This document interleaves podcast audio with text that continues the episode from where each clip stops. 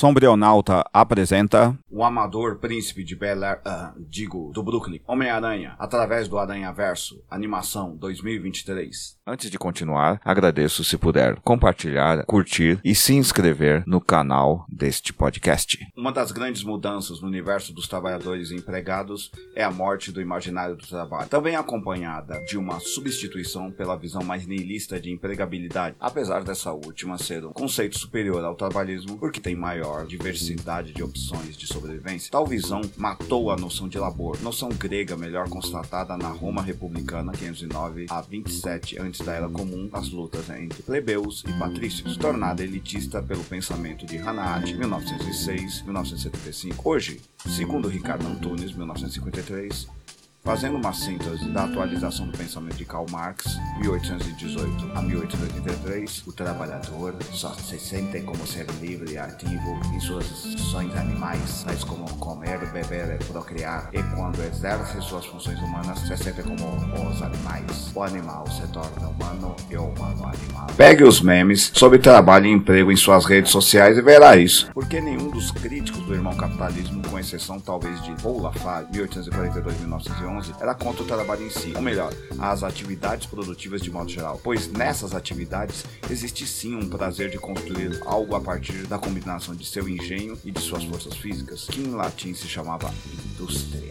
Arendt e outros críticos de como o irmão capitalismo deveria aplicar suas táticas coloniais separatistas a lá apartheid de 1948-1994 apenas em negros, não levam em conta que mesmo o trabalho braçal pode se tornar labor. E esse é o motivo que eu sempre amarei o Peter Parker, 1962, e também um motivo que eu tenho muito receio sobre os rumos para os quais Miles Morales 2011 está indo. Sempre que posso, falo mal da classe média de origem negra, porque alguém tem de ser o cão que morde a perna desses loucos, ou ser o Patolino 1937, tanto faz. Os dois sempre são seres que criticam as bases de certos delírios de excelência exacerbada, fácil de ser alcançada, porque essa classe média, especialmente no Brasil, sempre quis ser monarquista corporativista, conforme bem destacou Teresa Maria Malatian, data de nascimento não encontrada. Logo, eles têm uma tendência para lá de irritante de tentarem ser brancos economicamente. Parece que nego ainda não aprendeu que a estética negra só é bem vista como decorativa e como entretenimento. E olhe lá como o Vini Júnior 2000 descobriu recentemente ou admitiu em sua atual estadia na Espanha, aquele que foi um dos dois primeiros estados nacionais criados pelo capitalismo. Quem não conhece a história, aquela ciência que é uma forma ficcional como todas as outras ciências, calcada em fatos comprováveis, cai vítima de suas ficções egocêntricas, fruto dos sistemas narrativos fantasiosos do irmão capitalismo. Fantasiosos porque quem estuda o racismo de verdade sabe que ele é fundamental para o funcionamento desse sistema. Então,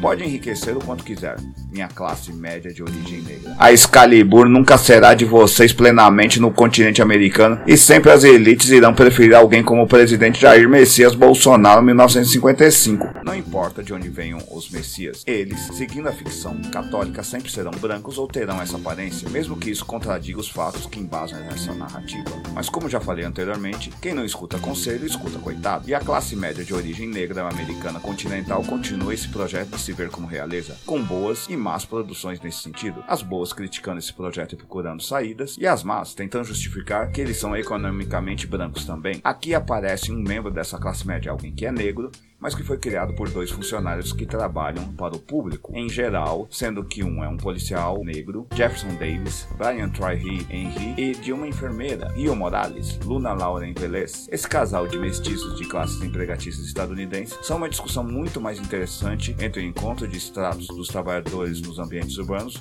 do que aquela fantasia de classe média preta que apareceu em Pantera Negra, Wakanda Forever, filme 2022. O que é um filho da classe trabalhadora que não tem de trabalhar desde sua infância. Miles Morales, Jamaica Moore. Vale lembrar que em um filme chamado Dono do Jogo, Paul Sacrifice 2014, somos apresentados a uma romantização da famosa partida entre Bobby Fischer e Boris Spexy, Liv Schreiber, onde é representado um movimento de xadrez chamado Benoni, ou Filho da Tristeza. Este nome é de origem judaica e se refere a um dos filhos de Raquel e Jacó, Benjamin, filho da mão direita, tipo a do Hellboy, 1991, mas que também quer dizer filho da felicidade, e que por sinal dá origem também ao nome Jacobinos. Como a Raquel morre pouco depois depois do parto dele, antes disso acontecer, lhe dá um segundo nome de Filho da Dor ou Filho do Sofrimento, que em hebraico é Benoni. Todos os Homem-Aranha são Benones e talvez o Coisa 1961 do Quarteto Fantástico, menos o Morales. Ele é uma anomalia e é isso que sempre me irritou nele. O Homem-Aranha de 2099, Miguel O'Hara, Oscar Isaac concorda comigo, pois Morales, assim como o Homem-Aranha, Peter Parker e Andrew Garfield, não é um desajustado como os nerds eram e nem podem ser mais. Afinal, nossa cultura pop agora alçou o grau de cultura superior, coisa que não existe, mas nerd que nunca lavou um banheiro para sobreviver acredita ter. Eu já lavei banheiro do serviço em que trabalhava, logo sou uma exceção. Grant Morrison, 1960, criticou muito isso em seus quadrinhos desde Patrulha do Destino, 1989 e 2015, passando por Sete Soldados da Vitória, 2005. A cultura nerd é em si mesma pedante e dada a ridicularizar trabalhadores que não a conhecem, assim como objetivar mulheres, tender ao racismo, homofobia e ao machismo. Todos os que acompanham minha produção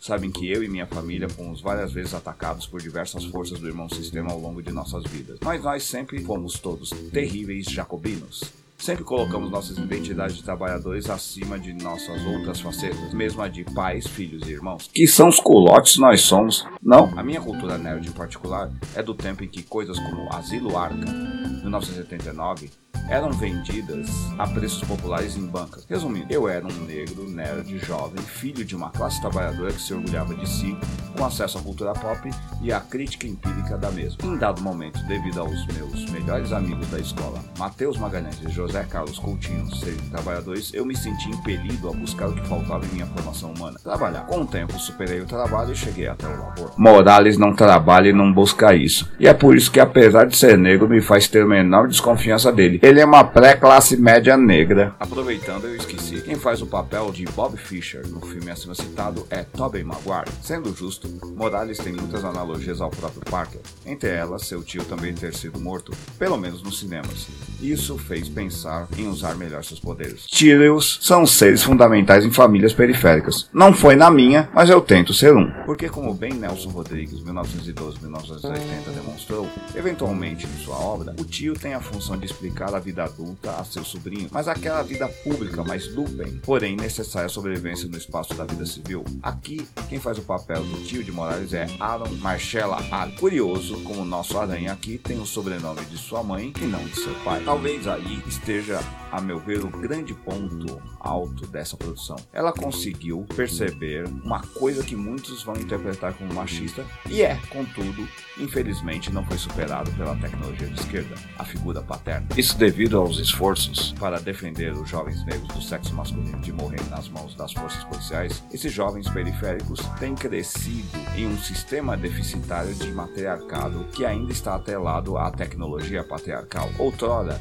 o medo da morte nas mãos das forças de segurança pública cumpria essa função paterna. Hoje não. Isso está produzindo uma grande quantidade de jovens do sexo masculino mais machistas ainda, criados por mães que foram parceiras e companheiras de homens que não morreram, portanto não podem ser transformados em Mesmo assim, essas mulheres constantemente os criticam, o que dá a entender que ainda sentem algo por eles. Resumindo, os meninos estão interpretando que para um dia agradar as mulheres como elas, coisa bem edipiana, devem crescer sendo os mesmos babacas que seus pais são. Um quem desdenha quer comprar, que está criando uma onda de ANCAPs, Red Pills, Sigmas e toda essa traia que na verdade tinha um nome mais simples quando aquele evento de 1914 a 1918 eliminou grande parte dos homens dos continentes europeus e americanos. Fascistas, porque um fascista é só um garoto mimado por sua mãe e que ela acredita ser seu príncipe. O Morales, pelo menos um deles, se tornou outra coisa, um gangsta. E parece que na visão do filme, gente mimada pelas mães e cuidado pelos seus tios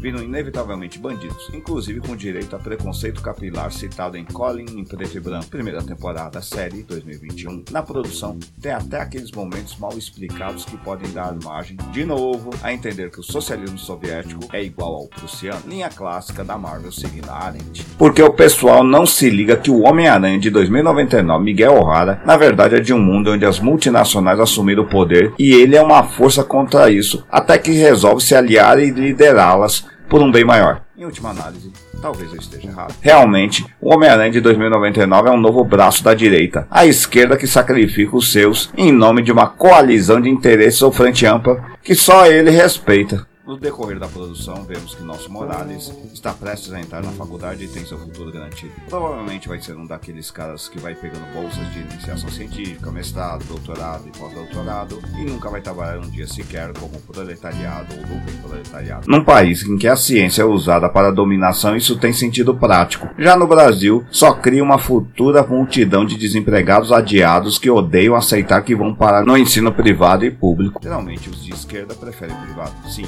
eu sei. Eles são tipo Homem-Aranha de 2099 Miguel O'Hara. Ou a deputada federal Tabata Amaral, 1993. Bom, a atual esquerda institucional tem se revelado bem de 2099. Mas parece que só o Ciro Gomes, 1957, percebeu o erro que cometeu. Seguindo. Também estamos às voltas com a crise de adolescência da Mulher-Aranha Gwen Stacy, Hailey Stanfield devido à morte de seu grande amigo, o Parker, Jack Quaid, do mundo dela. Cara, jovens mulheres brancas não sabem aceitar bem a morte de amigos, talvez porque os delas raramente morrem assassinados. Ela briga com seu pai, George Stace, Shea Wigman, e depois de enfrentar uma variante do vilão Abutre, o Adriano Tromino, Jorma Tacone resolve se juntar a uma espécie de Liga da Justiça Multiversal de Aranhas, lideradas por Homem-Aranha 2099 Miguel O'Hara. Se o Batman souber disso, ou melhor, se os advogados do Batman souberem disso, vai sobrar processo para tudo que é multiverso. Em parte, o filme é uma crítica a essa postura republicana da DC, o de pensar no geral e não no particular. Morales tem se sentido muito sozinho no papel de aranha e de ser um único adolescente com poderes ali. Quando Mulher-Aranha, Queen Stacy, aparece, vemos que ele pensa finalmente ter a oportunidade de achar semelhantes. A produção não quer isso e Morales passa a se entender como único. Individualismo democrata barato, mas bem funcional para a gente a la ANCAP. Porque o que eu antes elogiei em Parker, em outros escritos aqui, é pervertido em Morales. Sua tentativa de escapar das regras gerais, o destino, é apresentado aqui como uma espécie de escolhido, um herói além das regras, alguém vindo de baixo, mas que pode superar todos os seus semelhantes por não seguir as regras deles. Em suma, a crença máxima das classes médias, que elas estão mais perto das elites do que das classes laboriosas de onde vieram. Então, no decorrer do filme, ele luta para salvar um de seus entes queridos, tipo o que vai acontecer no futuro filme do Flash, e pelos mesmos motivos egoístas. Todavia, provavelmente aqui será perdoado. Com isso, o pensamento e sina trabalhista serão sepultados nesse Homem-Aranha. Até mesmo a produção ri do anarquismo na figura do Homem-Aranha Punk, Robbie Brown, Daniel Kaluuya, o colocando no devido lugar, ou seja, o lugar que o irmão capitalismo reservou para ele, de fornecedor de tecnologias e armas para as classes médias e dominantes. Já viu que cabra de classe média que vira anarquista com o tempo vai virar o liberal mais safado de todos? Acho que chamam isso de ANCAP. E eu conheço muito ANCAP que se diz anarquista na academia científica e tem mais de 50 anos, meus negros. Não estou dizendo que todo anarquista é isso, mas sim que todo anarquista deve desconfiar de gente da classe média que gosta de andar com eles. Cuidado com esses caras que eles estão ali para eles estudar que nem bicho em zoológico.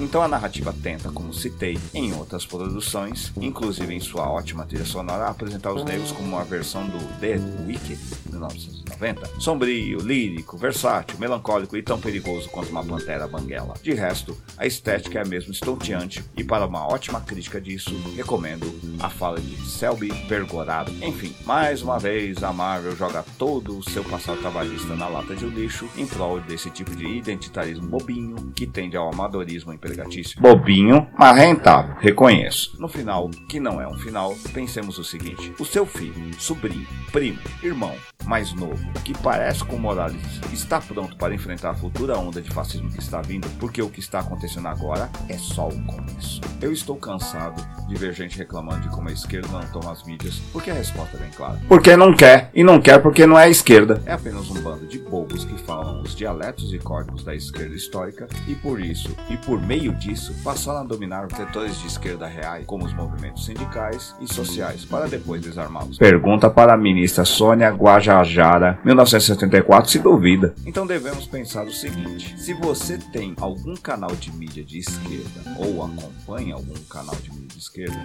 precisa ser o meu, e que é contra esse tipo de discurso liberal de esquerda hegemônico, vai lá curtir, compartilhar ou ajudar em alguma forma de contribuição solidária da internet. Porque essa esquerda eleita já se rendeu aos interesses da direita instituída e mesmo assim essa direita ainda quer mais. E ela vai conseguir. Achou isso um tanto radical? Que não dá para existir esquerda sem o partido? Dos Trabalhadores 1980 ou a CUT 1983? Pergunta para o MST 1984. Se você compartilhe nas suas redes sociais. Dê um curtir se você estiver no Facebook. Dê 50 palminhas se você estiver no Medium. E dê finalmente um curtir e um compartilhar se estiver no Facebook. Ou, se estiver no WhatsApp, envie para seus amigos. Se estiver no TikTok, compartilhe também e divulgue. Se estiver no YouTube, se inscreva em nosso canal. Até mais. Até a próxima. Obrigado.